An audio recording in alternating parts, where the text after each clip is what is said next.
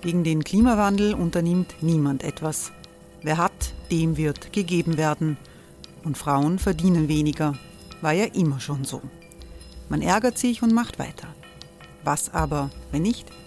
Wir haben eine Idee. Die Falter Arena macht die Bühne frei für Menschen und Projekte, die das Land verändern. Mein Name ist Eva Konzett. Ich leite das Politikressort im Falter. Und am Sonntag, den 26. Mai, veranstalten wir im Wiener Stadtsaal die nächste Falter Arena. Mit dabei unter anderem der ehemalige Politiker und Neosänger Matthias Strolz, Theresa Imre von Markter, Sonja Jöchtel von Love Politics oder Kari Ochsner von Ochsner Wärmepumpen. Machen statt jammern. Wir schauen uns an, wie das funktionieren kann. Kommen auch Sie vorbei. Alle Informationen und Tickets finden Sie unter falter.at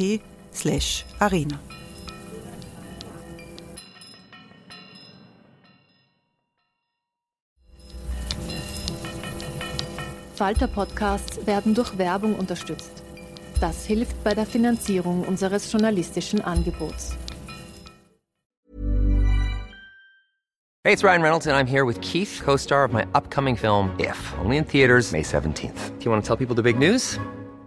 All right, I'll do it. Sign up now and you'll get unlimited for $15 a month in six months of Paramount Plus Essential Plan on us. Mintmobile.com slash switch. Upfront payment of $45 equivalent to $15 per month. Unlimited over 40 gigabytes per month. Face lower speeds. Videos at 480p. Active Mint customers by 531.24 get six months of Paramount Plus Essential Plan. Auto renews after six months. Offer ends May 31st, 2024. Separate Paramount Plus registration required. Terms and conditions apply if rated PG.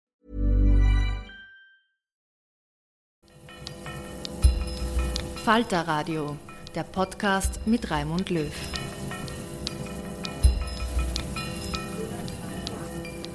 Sehr herzlich willkommen, meine Damen und Herren, im Falterradio. Verschwörungstheoretiker hat es immer schon gegeben, aber so massiv wie heute waren sie selten zu hören und zu sehen. Extremismusforscherin Julia Ebner diagnostiziert gar eine Radikalisierung der Mitte in den USA und in Europa. Ebner forscht in London am Institute for Strategic Dialogue und an der Universität von Oxford. Sie war unter falschem Namen in Chatgruppen von Rechtsextremen und Dschihadisten unterwegs, um herauszufinden, wie die Radikalisierung läuft. Die aus der Psychologie kommende Diagnose von Identitätsstörungen bei Jugendlichen, die sich ihres Selbst nicht sicher sind, ist weiter verbreitet, als wir vermuten, sagt Ebner. In der politikwissenschaftlichen Diskussion verwendet sie den aus der Psychologie stammenden Begriff der Identitätsfusion. Hören Sie zu einem beunruhigenden Thema ein Gespräch von Julia Ebner mit Tessa Schischkowitz am Vienna Humanities Festival. Da geht es um etwas, was wir, glaube ich, alle erlebt haben, dass plötzlich Leute in unserem Umfeld, mit denen wir gut befreundet waren, Familie und Freunde, plötzlich angefangen haben, seltsame Sachen zu sagen. Also sowohl äh, Impfwiderstand, äh, äh, der sich auftat, als auch diese ganzen Kriegsgeschichten. Aber wir sahen plötzlich in Amerika einen Sturm aufs Kapitol. Das war so eine Zeit, wo man dachte, okay, wir haben gedacht, es handelt sich um Extremisten. Plötzlich kommen die Extremisten in die Mitte. Und diese Massenradikalisierung hast du in diesem Buch beobachtet. Kannst du sagen, wie dann für dich das, ähm, die Realisierung gelaufen ist, dass dein ursprünglicher Research in den extremen Ecken plötzlich dich erwischt hat in der Mitte?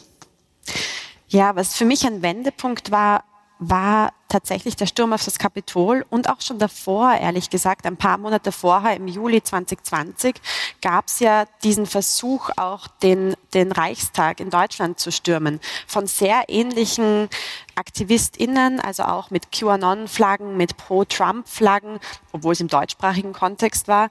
Aber man hat hier wirklich sehr ähnliche Verschwörungsmythen schon dahinter gesehen, hinter dieser Mobilisierung.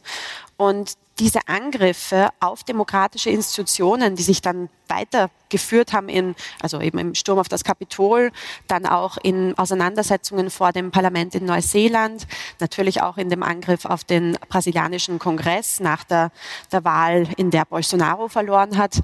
Das war so eine, eine Reihe an Aktivitäten, wo ich, wo mir bewusst wurde, diese Sprache und diese Verschwörungsmythen, die davor eher wirklich ganz am Rand der Gesellschaft zu beobachten waren, sind jetzt bis in die Mitte vorgedrungen.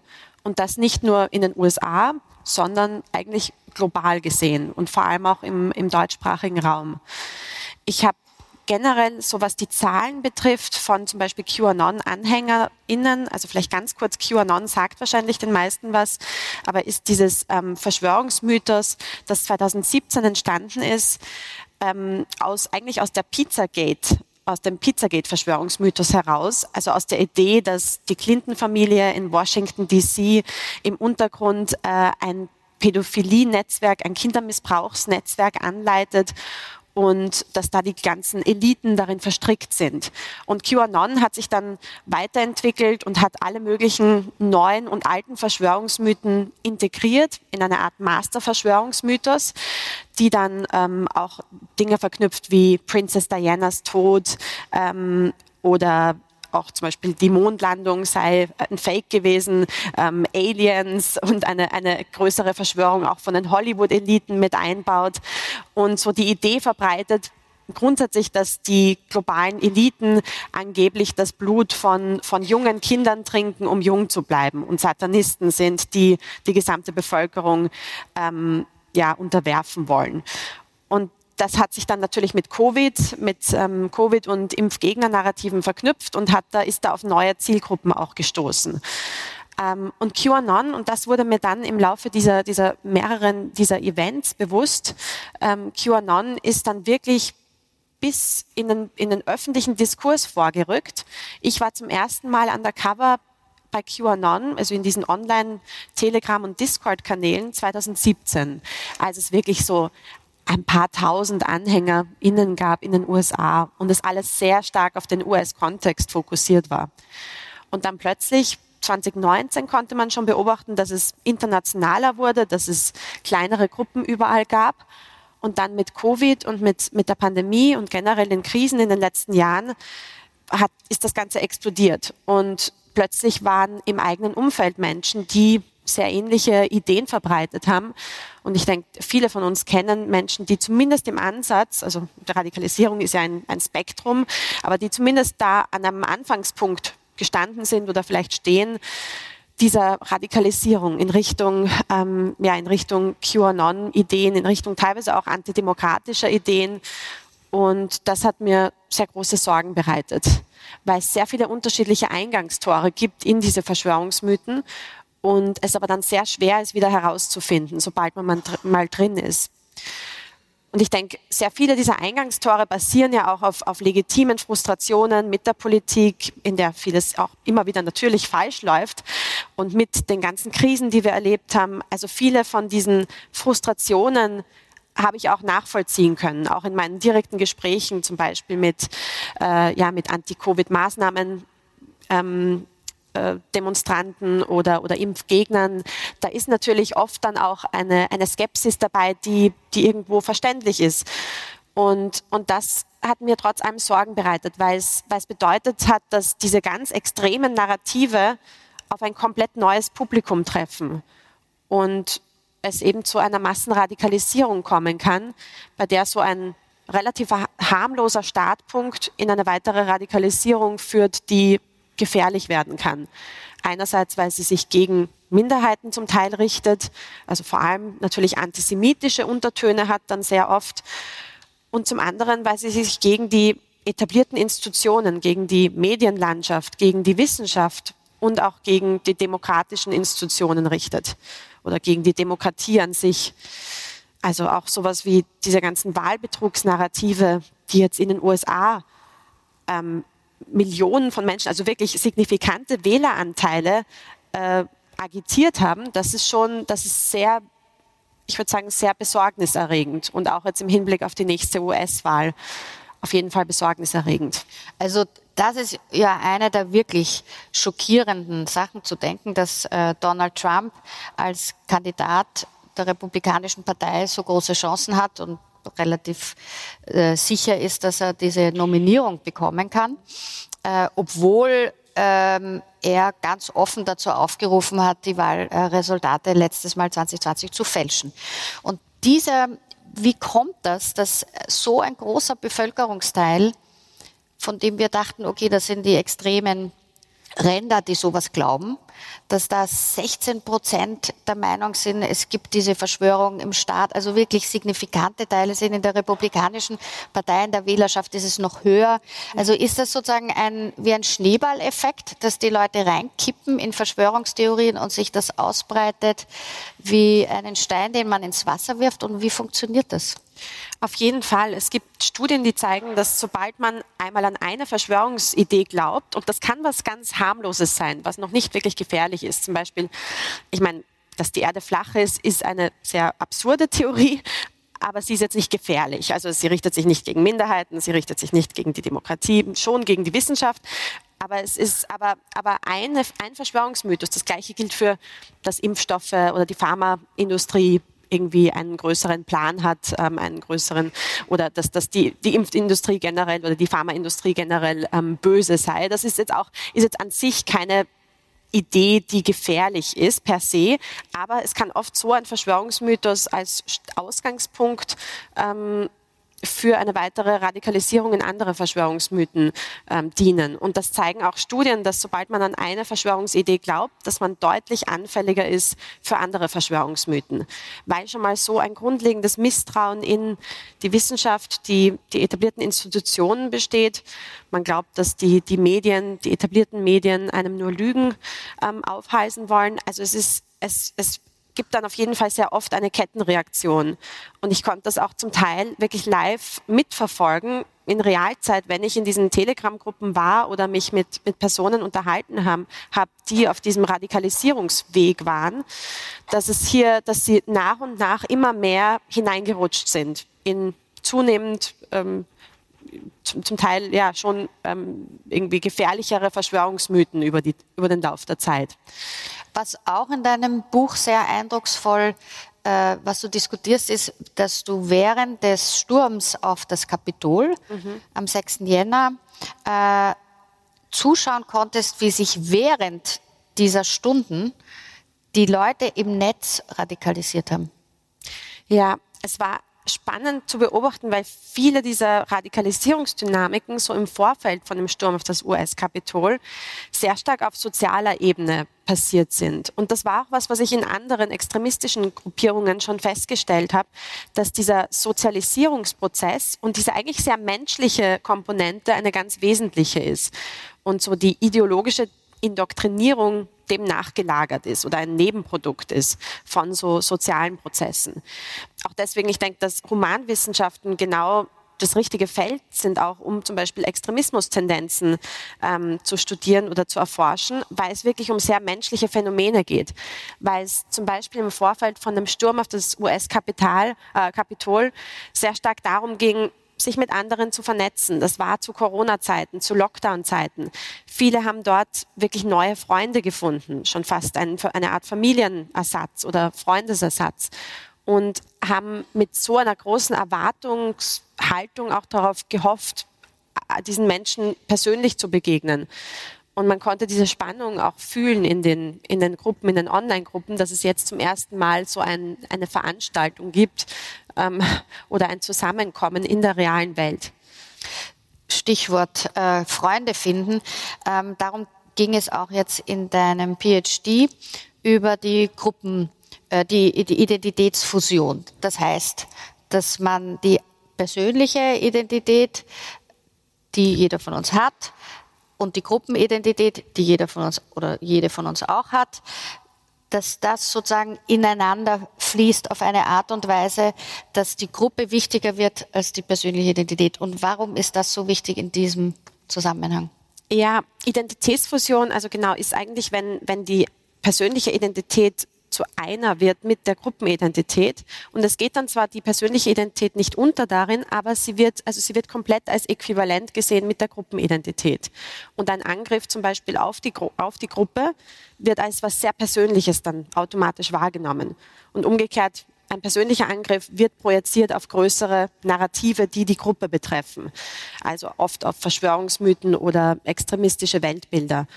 Und das spielt eine, eine sehr große Rolle. Es haben auch Studien in der Vergangenheit in unterschiedlichen Offline-Kontexten gezeigt, dass Menschen, die eine sehr starke Identitätsfusion mit der eigenen Gruppe ähm, haben oder dass, dass die, die wirklich so fusioniert sind mit der Gruppe, dass die eher bereit sind, sich für die eigene Gruppe aufzuopfern. Also im Sinne eines Terroranschlags, im Sinne von Gewaltakten für die Gruppe, vor allem wenn die Eigengruppe als bedroht, von außen bedroht wahrgenommen wird.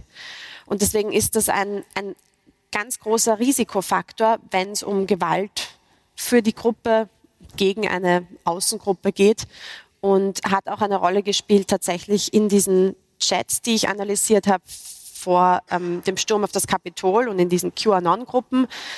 Ähm, weil wie sich das zeigt, ist oft in familiärer Sprache. Also wenn man über andere Gruppenmitglieder spricht, als wären sie Teil der biologischen Familie. So meine QAnon-Familie, meine weißen Brüder und Schwester. Ähm, das kann man natürlich umlegen auf unterschiedliche Ideologien. Das wäre jetzt im weißen Nationalismus oder im, im Rechtsextremismus, wäre es jetzt meine weißen europäischen Brüder. Das kam sehr oft vor in den Manifesten von, von Terroristen wie zum Beispiel Anders Breivik oder anderen rechts, terror, rechtsextremistischen Terroristen, die genau diese Sprache auch in ihren, in ihren Terrormanifesten verwendet haben.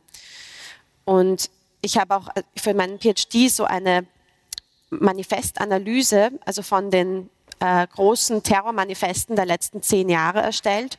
Und da ist aufgefallen, dass es wirklich signifikant höher war, dass diese Identitätsfusion und auch die sprachliche Ausprägung davon ganz signifikant höher war in diesen gewaltvollen Manifesten als in meiner Kontrollgruppe von nicht gewaltvollen ähm, Manifesten, politischen Manifesten, die vielleicht extrem waren oder nicht extrem, aber die nicht nicht zu Gewalt geführt haben. Das ist, heißt, das ist, ja, es ist auf jeden Fall ein großer Risikofaktor, eben um auch Gewalt zu inspirieren. Und deswegen denke ich, ist diese Identitätsfusion, die wir in sehr vielen Gruppen wahrnehmen können, eine relativ gefährliche Entwicklung auch auf gesellschaftlicher Ebene. Also es war ja einer der großen Schocks der letzten Jahre, war eben dieses Sturm aufs Kapitol, weil das bis dato sich keiner vorstellen konnte, dass diese äh, dieser, dieser Anti-Eliten Mob so weit geht, tatsächlich die eigenen demokratischen Institutionen zu stürmen. Ja. Auf der anderen Seite war das auch ein Moment, so schockierend das war, dass die amerikanische Demokratie so weit gehalten hat, dass ähm, auch alle erst dieser Aufstand quasi unter Kontrolle gebracht wurde, aber auch in der ganzen Wahlfälschungsdiskussion die lokalen, auch republikanischen Leiter der Wahlbüros, die Gouverneure gesagt, dem, Präsident, dem abgewählten Präsidenten Donald Trump gesagt haben, da war keine Wahlfälschung. Also ja. es gab also den Moment, wo die amerikanische Demokratie noch stärker war als diese, ähm, diese, diese in die Mitte rückende extreme Version von wir nehmen das Recht selber in die Hand. Ähm, würdest du sagen, dass jetzt in diesem nächsten amerikanischen Präsidentschaftswahlkampf die Gefahr besteht, dass diese Hemmschwellen fallen, dass diese Barrieren nicht mehr gehalten werden können, falls Donald Trump gewinnen sollte? Aus der Gefängniszelle heraus unter Umständen gewinnen soll. Ich, ich denke schon und ich würde sagen, dass der 6. Januar 2021 auf jeden Fall ein Datum war, das uns noch länger verfolgen wird. Also ich glaube, dass es nicht damit getan war, und das sieht man auch jetzt in den Online-Gruppen und in den Analysen in den sozialen Medien, dass das nicht eine, ein, eine, ein, ja, ein Ereignis war, das jetzt in Isolation betrachtet werden kann, sondern es war eigentlich der Ausgangspunkt für Wahlbetrugsnarrative und Verschwörungsmythen und antidemokratische Einstellungen, die sich auch weiter gezogen haben und auch weiter, wahrscheinlich weiterentwickeln werden. Und natürlich auch nach Europa übergeschwappt sind. Und das ist was, wo wir selten drüber sprechen, aber dass jetzt auch Wahlbetrugsnarrative eventuell eine Rolle spielen könnten in den, den Wahlen, die wir in den nächsten Jahren in Europa haben. Also dass, dass, dass dieses, diese Grundskepsis gegenüber demokratischen Prozessen damit getriggert wurde und damit ein Exempel statuiert wurde, dass man sagt, nein, eigentlich, wir glauben an gar nichts mehr. Wir glauben nicht mal mehr, dass die demokratischen Prozesse funktionieren. Äh, wir glauben auch nicht an die Wissenschaft, wir glauben an keine, äh, wir glauben einfach eben an nichts mehr. Und das ist, also dass alles angezweifelt werden kann, das ist auf jeden Fall was, wo ich denke, dass, dass der 6. Januar sehr viel ausgelöst hat. Und auch jetzt im Vorfeld zur, zur nächsten Wahl sieht man auch jetzt schon, dass, dass hier trotz allem, dass die, die Spannung noch so hoch ist und auch die, der Bevölkerungsanteil in den USA, der hinter ideologisch, nämlich hinter diesem, diesem Angriff auf das Kapitol steckte. Das waren ja viel mehr Menschen, die dahinter standen ideologisch, als diejenigen, die wirklich präsent waren. Das waren ein paar tausend Menschen, die wirklich vor Ort das Kapitol gestürmt haben. Aber es waren Millionen von Menschen, über zehn Millionen laut Studien vom, ähm, von der Chicago University, die da ideologisch zumindest ähm, dahinter standen. Und das sind schon gewaltige Zahlen, die uns wahrscheinlich zu bedenken geben sollten. Der Unterschied, also wenn man überlegt, dass meistens solche Trends auch durch die stärkere, äh, das stärkere, hm, die stärkere Präsenz von sozialen Medien, äh, dass sowas oft aus Amerika kommt und auch über Zwischenstation Brexit-Insel auf den europäischen Kontinent schwappt. Äh, wie würdest du das charakterisieren? Wie viel stärker die Gefahr für die Massenradikalisierung noch ist im, in diesem anglosächsischen Raum als hier bei uns? Hey, it's Ryan Reynolds and I'm here with Keith, co-star of my upcoming film If, only in theaters May 17th. Do you want to tell people the big news? All right, I'll do it. Sign up now and you'll get unlimited for $15 a month in six months of Paramount Plus Essential Plan on us. Mintmobile.com slash switch. Upfront payment of $45 equivalent to $15 per month. Unlimited over 40 gigabytes per month. Face lower speeds. Videos at 480p. Active Mint customers by 531.24 get six months of Paramount Plus Essential Plan. Auto renews after six months. Offer ends May 31st, 2024. Separate Paramount Plus registration required. Terms and conditions apply if rated PG. Ich, also es gibt natürlich ganz, es ist ein ganz anderes politisches System, sowohl in den USA als auch in Großbritannien, würde ich sagen, das läuft natürlich alles sehr anders ab. Die politischen Prozesse sind anders. Zum Beispiel ist in, in sowohl in Großbritannien als auch in den USA sind die Medien sehr viel politischer und sehr viel explizit politischer als im deutschsprachigen Raum.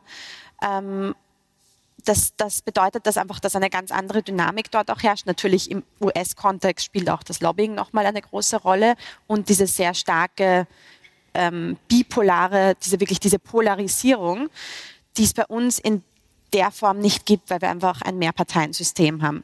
Aber trotzdem denke ich, dass wir vieles, viele der Dynamiken auch bei uns wiederfinden können. Und die Tatsache, dass sehr viele dieser, wirklich dieser Pro-Trump-Slogans und dieser genau der gleichen Worte, also dass der genau der gleiche Wortschatz, genau die gleichen Narrative auch bei uns bei Protesten vorhanden waren und auf Flaggen geschwenkt wurden, ähm, die man in den USA vorfand, das zeigt schon, dass das ein globales Phänomen ist.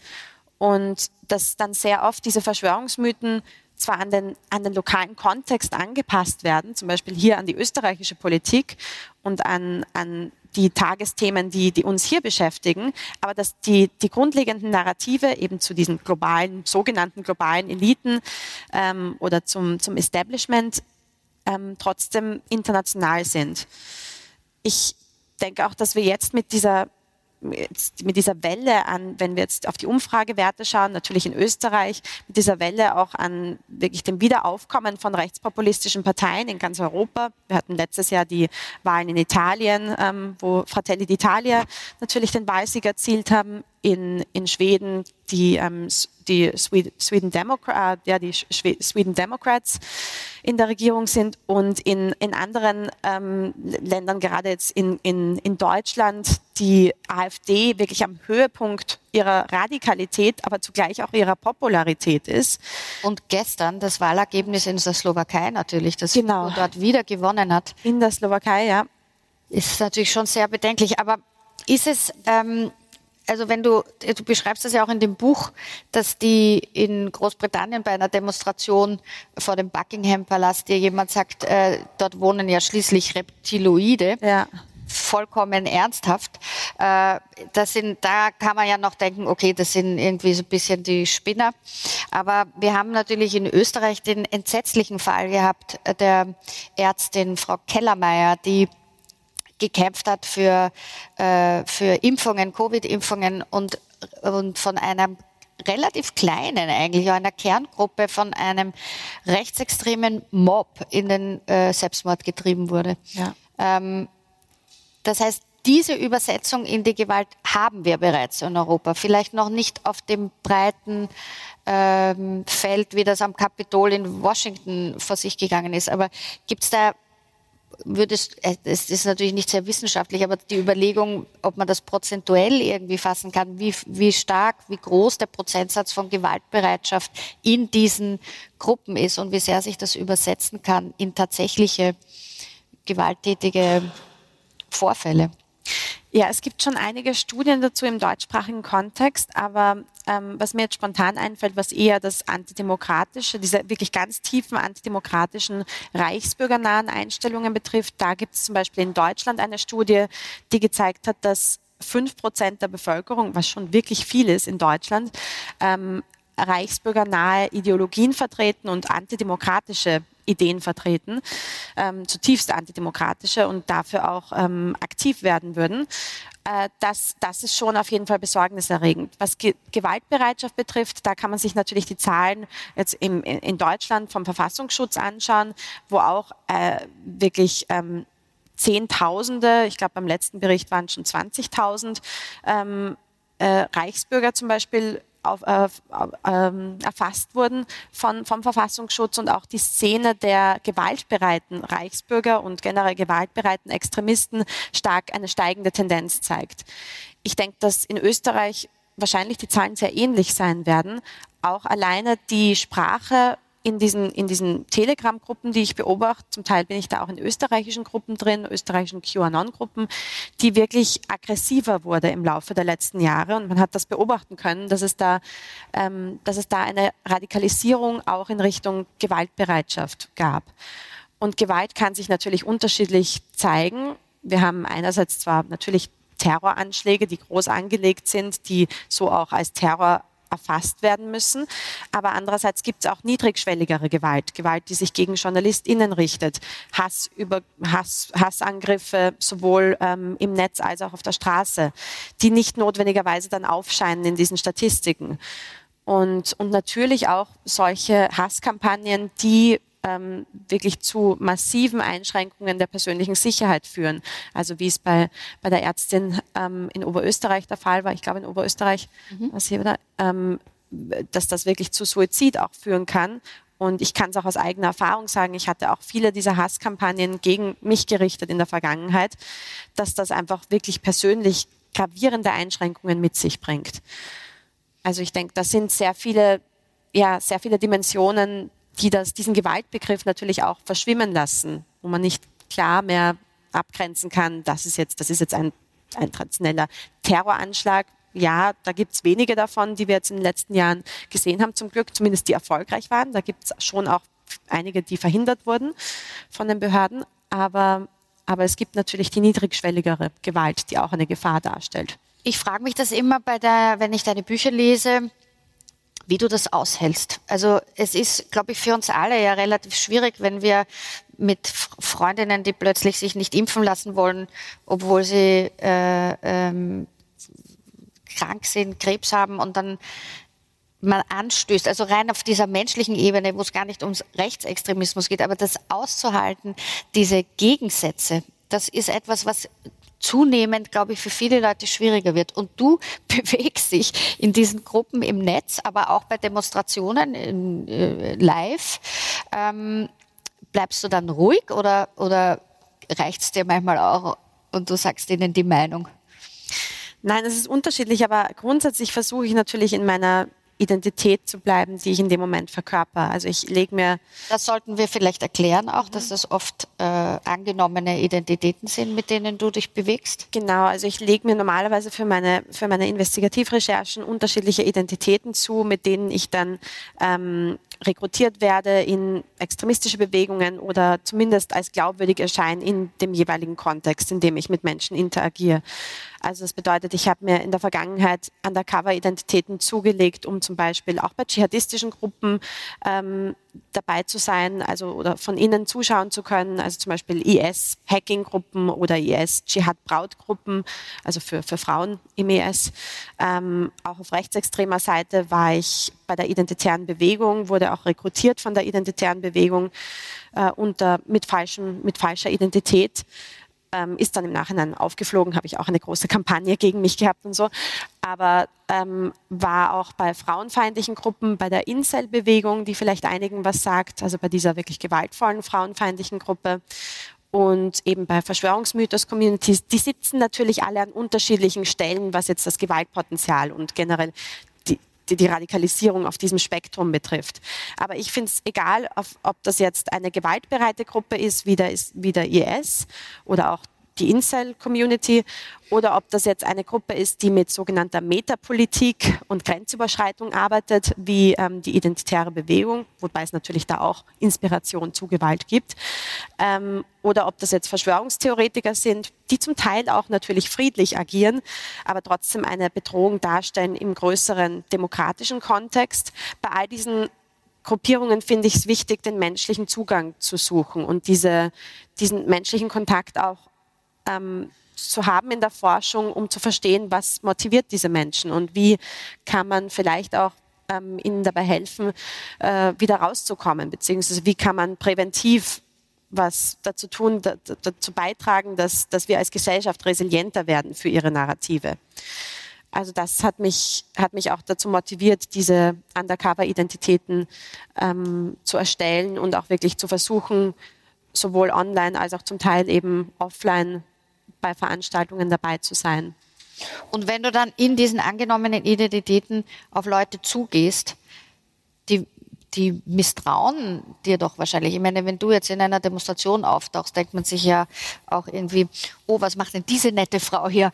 Äh, ist es sozusagen, du fällst ja auch auf, ja? Du bist sozusagen eine, nicht jemand, wo man, also verkleidest du dich dann oder wie, wie, wie geht das überhaupt? Oder reicht es, wenn, wenn sich sozusagen der Gesichtsausdruck verändert, dass man sich auch annähert ähm, mhm. einer Gruppe von Leuten, die in Wut gegen die eigene Regierung, sagen wir, durch die Straßen stapft? Ja? Kann man da mitstapfen und die merken nicht, dass du. Ja, meistens ist es sogar, ich würde sagen, als Frau ist es wahrscheinlich etwas leichter, da gibt es weniger Misstrauen interessanterweise. Es ist dann, wenn man auffliegt, wenn die eigene Identität dann auffliegt, bekommt man als Frau fast noch mehr ab an Drohungen, an auch sexuellen Drohungen und so weiter als als Mann. Aber am Anfang ist es fast leichter als Frau, wird man oft, also wird man nicht so als Bedrohung wahrgenommen. Da hatte ich den Eindruck, dass es fast einfacher ist, ähm, einzutauchen in die Bewegungen und sich vielleicht auch als naive, als naiver Neukömmling oder als naive, ja, Interessierte auszugeben, als vielleicht, als es vielleicht als, als Mann wäre. Und es suchen natürlich auch viele der Bewegungen, zum Beispiel die identitäre Bewegung oder die neue Rechte generell, die suchen auch immer nach, nach jungen weiblichen Gesichtern, ähm, die auch in ihren Publicity-Kampagnen ganz vorne dabei sein können. Also die haben da auch ein großes Interesse. Jetzt habe ich natürlich relativ viele dieser Undercover-Erfahrungen schon in Büchern aufgearbeitet und bin relativ präsent auch, auch in der Öffentlichkeit. Deswegen sind diese Undercover-Erfahrungen natürlich limitiert. Also jetzt kann ich weniger machen, als ich vor fünf Jahren vielleicht hätte machen können. Ähm, online ist es sowieso auch so, dass man natürlich sein kann, dass man natürlich, egal wen verkörpern kann. Also in der frauenfeindlichen Incel-Community zum Beispiel muss ich mir eine männliche Identität anlegen, um überhaupt akzeptiert zu werden. Auch das war eine, eine spannende Herausforderung, weil ich wirklich eintauchen musste in dieses Mindset und mir überlegen musste, wie wäre das jetzt, wenn ich ein, ein Single-Mann wäre, Anfang 20 und da hineingerate in diese Bewegung. Also in diesem Identitätserstellungsprozess, da steckt natürlich auch eine gewisse Empathie schon dabei, die, die man und auch ein Verständnis für die Subkulturcodes und die, die Scherze, die dort gemacht werden, die, das Vokabular, das dort verwendet wird. Also es ist alles Teil von diesem Prozess, sich da auch einzufühlen, was, was mir auch dabei hilft, besser zu verstehen, was diese Menschen antreibt, weil ich auch selbst dann in diesen Prozess versuche hineinzugehen. Solange du nicht kippst und die Verschwörungstheorien glaubst, ist ja alles in Ordnung. Aber es ist wahrscheinlich auch einfach sehr, sehr gefährlich geworden für dich, auch dein Gesicht zu zeigen. Ähm, weshalb ja vielleicht auch zu wünschen wäre, dass du vielleicht dich ein bisschen aus dem investigativen, journalistischen äh, Research herausziehst und eher ins Akademische jetzt gehst. Also wenn ich das richtig verstanden habe, bist du als Wissenschaftlerin da auch auf einem guten Weg. Eben, wie heißt es, Kalewa Center? Kaleva Center, Kaleva Center. Evolution und, und und Humanwissenschaften. Also ist ja. sehr passend auch zu dem äh, Vienna Humanities Festival. Also ich beginne jetzt dann im, im Jänner eine neue Postdoc-Stelle, eine Forschungsstelle in Oxford. In Oxford und leite dort ein Forschungsprojekt. Und worum wird es da gehen in dieser nächsten Forschung?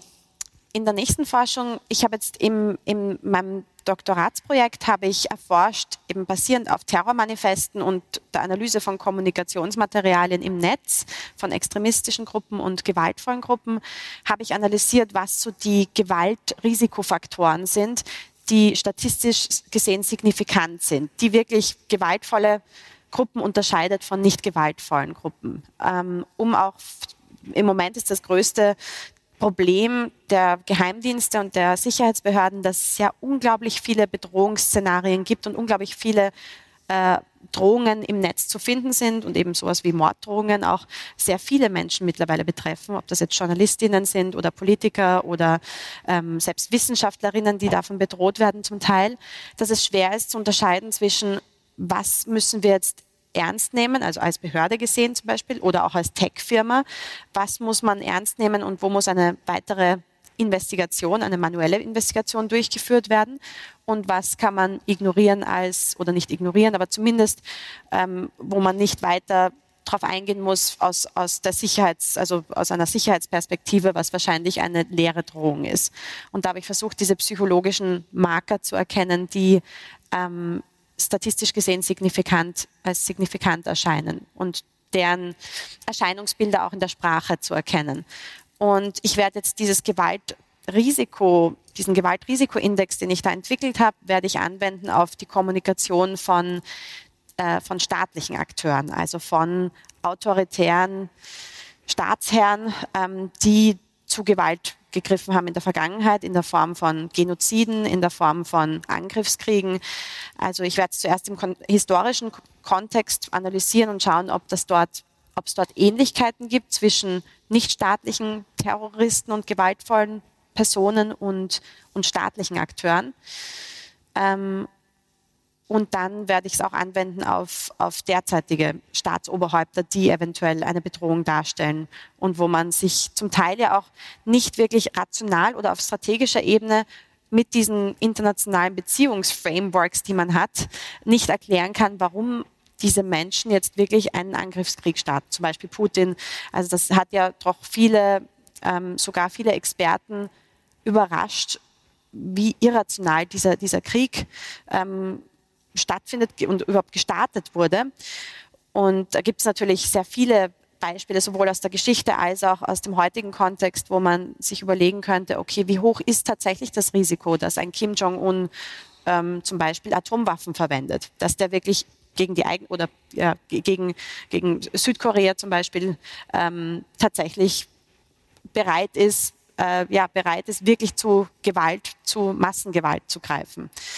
Und genau, das ist, das ist das nächste Projekt, das sich ein bisschen, wahrscheinlich ein bisschen in eine andere Richtung jetzt entwickelt und weggeht von den nichtstaatlichen von dem nichtstaatlichen Fokus und eher auf staatliche Akteure blickt. Ja, ist auch eine logische Fortsetzung, wenn du denkst, du hast bei den Extremisten begonnen, die sich jetzt in die Mitte bewegen und wir haben teilweise auch in Regierungen ja, was uns auch nächstes Jahr drohen könnte, wenn wir nicht sehr aufpassen als Bürgerinnen und Bürger dieses Staates hier, ja. dass sich äh, autoritäre Strukturen in der Regierung wiederfinden.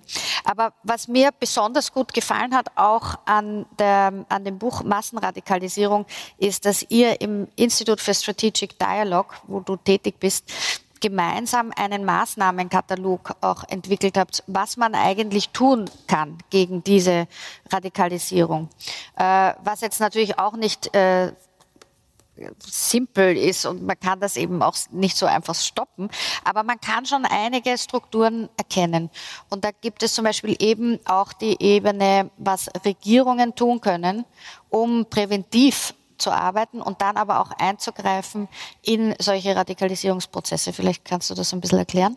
Ja, also es gibt natürlich unterschiedliche Ebenen, auf denen Regierungen aktiv werden können. Ich denke, ich sehe auch eine große Rolle nach wie vor für den Tech, die Tech-Industrie, für die großen Tech-Unternehmen, auch die kleineren ähm, und generell für den Privatsektor, der noch keine so große Rolle spielt in der Prävention oder auch in diesem Aufbauen von Resilienz ähm, und natürlich was auch die Zivilgesellschaft betrifft. Also ich denke, es sind wirklich alle, es, es kann jeder eine Rolle spielen, auch in, in der Prävention.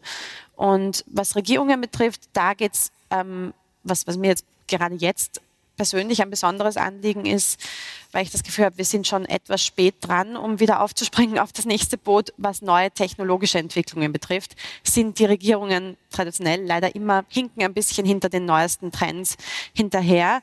Und da ist es enorm wichtig, dass, dass die Regierungen wirklich vorausschauender und sowohl nationale Regierungen als auch natürlich die EU ähm, vorausschauender auf die neuesten technologischen Trends blickt und und versucht hier zu erfassen, was könnten, wie könnten Extremisten nicht nur KI ausnutzen, aber vielleicht auch neue dezentralisierte Organisationsformen, die mit dem Metaverse einhergehen? Oder wie kann man vorausblickend Bildung so gestalten, dass die nächste Generation so darauf vorbereitet wird, zum Beispiel in einer Welt, in der vielleicht auch Virtual Reality eine größere Rolle spielt, hier sich nicht zu radikalisieren? Was sind da neue, vielleicht auch ähm, ja, Bildungsmaßnahmen, die es zum Beispiel geben müsste an der, ähm, so an der Schnittstelle von der Psychologie und digitalen Kenntnissen. Wie, wie sollten wir uns selbst als Menschen wahrnehmen oder ähm, auch reflektierend wahrnehmen in, der On in diesen entstehenden Online-Welten oder zumindest ständig entwickelnden Online-Welten. Ich habe eben im PhD sehr viele dieser Gruppendynamiken erforscht in Online-Netzwerken. Und das sind schon, das sind natürlich Prozesse, die aus der Psychologie schon bekannt sind, die aber sich in diesen Online-Räumen nochmal ganz anders ausprägen und teilweise auch beschleunigen können.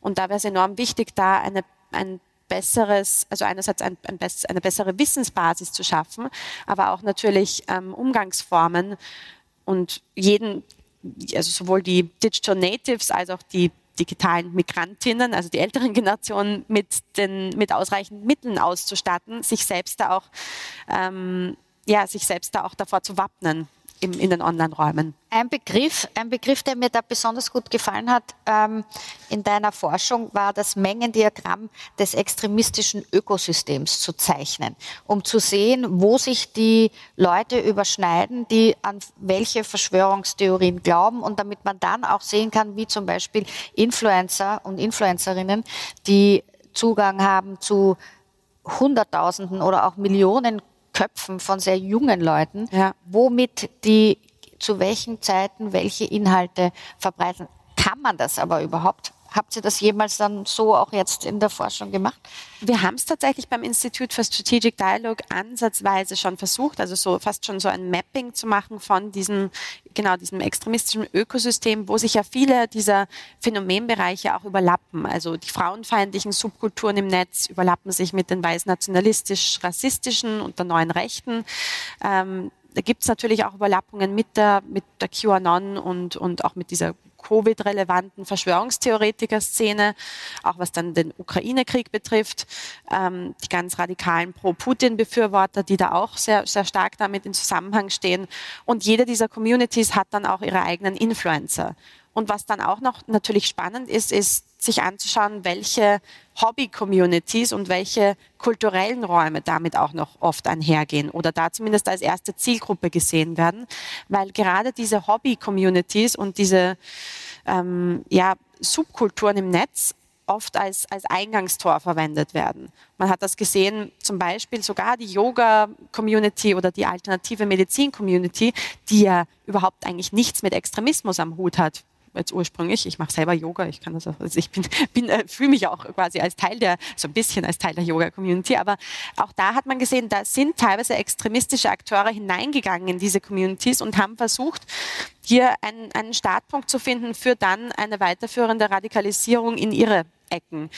Oder auch die, das Gleiche kann man über die Gaming- und Videospiel-Community sagen, wo viele ähm, frauenfeindliche Influencer da ganz gezielt hineingegangen sind und versucht haben, Menschen hinauszubringen oder in, in, ihre ähm, frauenfeindlichen Incel- oder, oder Red-Pilling Red Pilling, äh, Communities zu bringen. Und da kann man, kann man zig Beispiele anführen, wie solche eigentlich sehr harmlosen Hobby-Communities im Netz immer wieder instrumentalisiert und, und gekapert werden.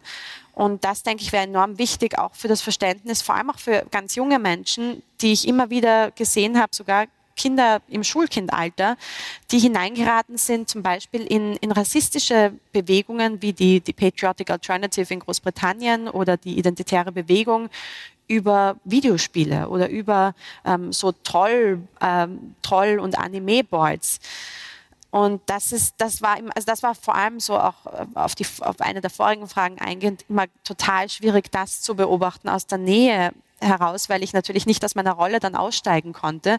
Und wenn ich da aber so junge, junge Menschen, die noch nicht mal volljährig waren, gesehen habe und zuschauen musste, wie sie sich da zunehmend radikalisieren und oft über eben über so eine Gamifizierung oder eine sehr spielerische Art und Weise hineingeraten und nicht wissen, was eigentlich da gerade passiert, das ist enorm schwierig dann gewesen, in der Rolle zu bleiben.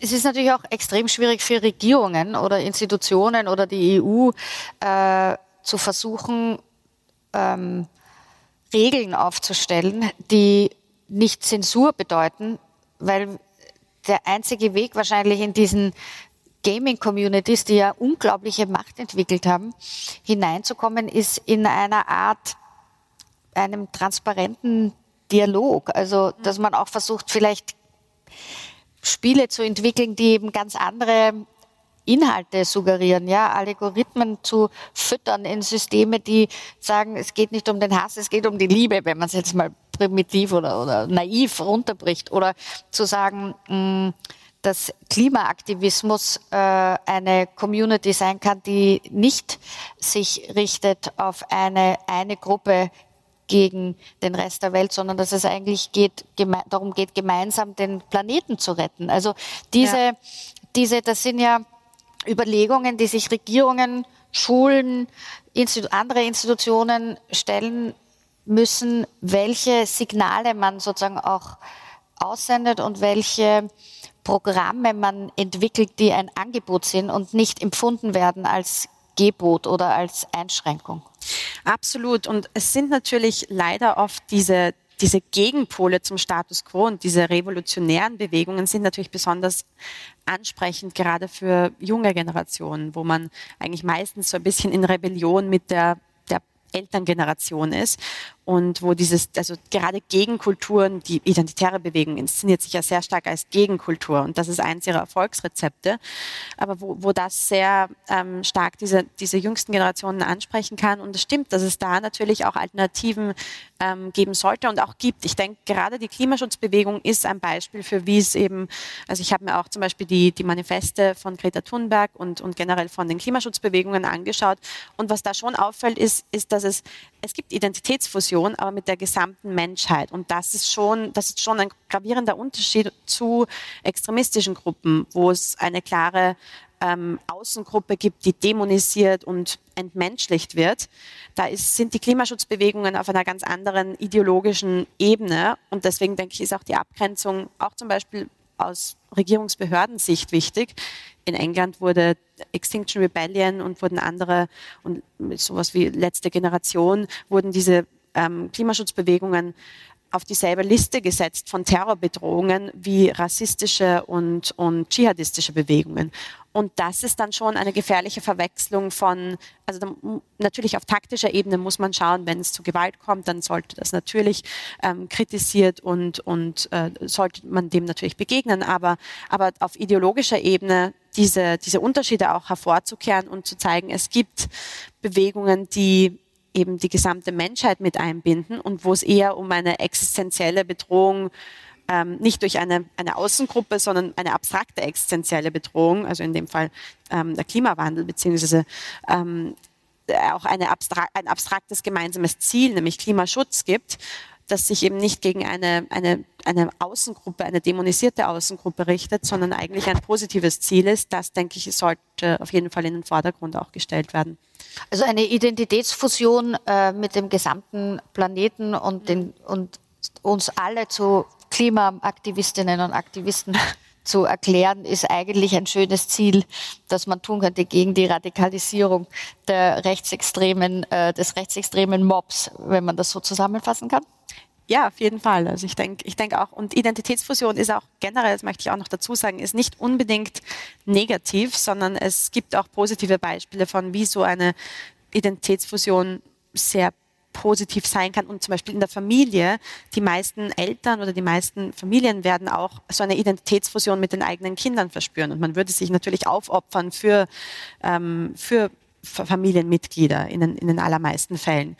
Ähm, oder auch in eben in, in gewissen äh, Native Communities gibt es auch so eine sehr starke Identitätsfusion mit der gesamten Community, wo man wirklich bereit ist, sich füreinander aufzuopfern. Also es kann auch eine positive ähm, Dimension geben, aber es kann eben auch in eine sehr negative, destruktive Richtung gehen was sicher auch immer hilft. Ich habe den Begriff gestern gelernt hier in einem Vortrag ähm, über Restitutionsprogramme, äh, ist der Begriff des Faktivismus. Und das hat mir sehr gut gefallen, weil, äh, also, weil oft werden äh, Wissenschaftler werden und Wissenschaftlerinnen, äh, Demonstrantinnen und Demonstranten äh, verunglimpft, auch, auch Journalistinnen und Journalisten werden verunglimpft als Aktivisten, als Aktivistinnen. Und ich finde die Betonung darauf, dass man sich faktenbasiert mit der Welt auseinandersetzt, in welchem Bereich auch immer, ist zwar noch keine Garantie gegen die Verhetzungsmöglichkeiten, die in vielen Bereichen möglich sind, aber es ist doch zumindest ein Bollwerk. Also sollen, ist es die Wissenschaft, jetzt, da sind wir auch am richtigen Ort, oder du jetzt in Oxford auch, die Wissenschaft als Grundlage, der, die Fakten als Grundlage unseres Tuns sind wahrscheinlich auch ein gutes Bollwerk gegen die Massenradikalisierung?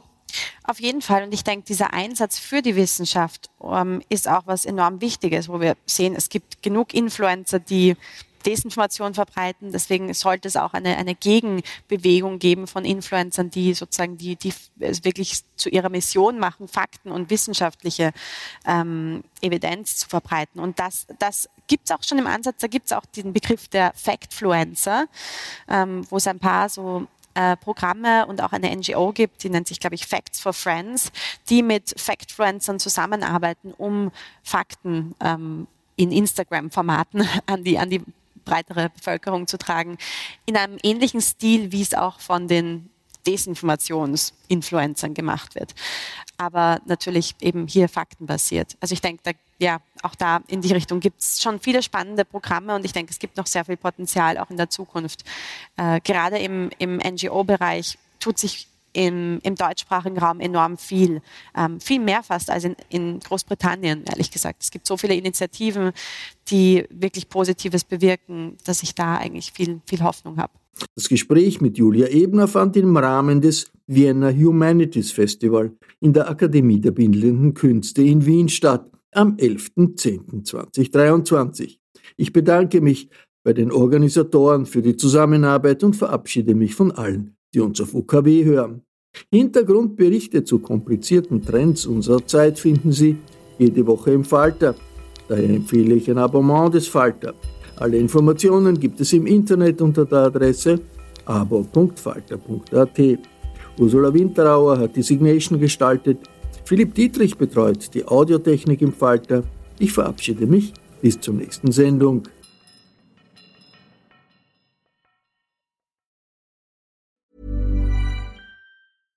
Even when we're on a budget, we still deserve nice things. Quince is a place to scoop up stunning high-end goods for 50 to 80% less than similar brands. They have buttery soft cashmere sweaters starting at $50, luxurious Italian leather bags, and so much more. Plus, Quince only works with factories that use safe, ethical, and responsible manufacturing. Get the high-end goods you'll love without the high price tag with Quince. Go to quince.com/style for free shipping and 365-day returns. This message comes from BOF sponsor eBay. You'll know real when you get it it'll say eBay Authenticity Guarantee. And you'll feel it. Maybe it's a head turning handbag, a watch that says it all, jewelry that makes you look like the gem, or sneakers and streetwear so fresh every step feels fly. eBay gets it. So look for the blue check mark next to that thing you love and be confident that every inch, stitch, sole, and logo is checked by experts. With eBay Authenticity Guarantee, you can trust that feeling of real is always in reach. Ensure your next purchase is the real deal. Visit eBay.com for terms.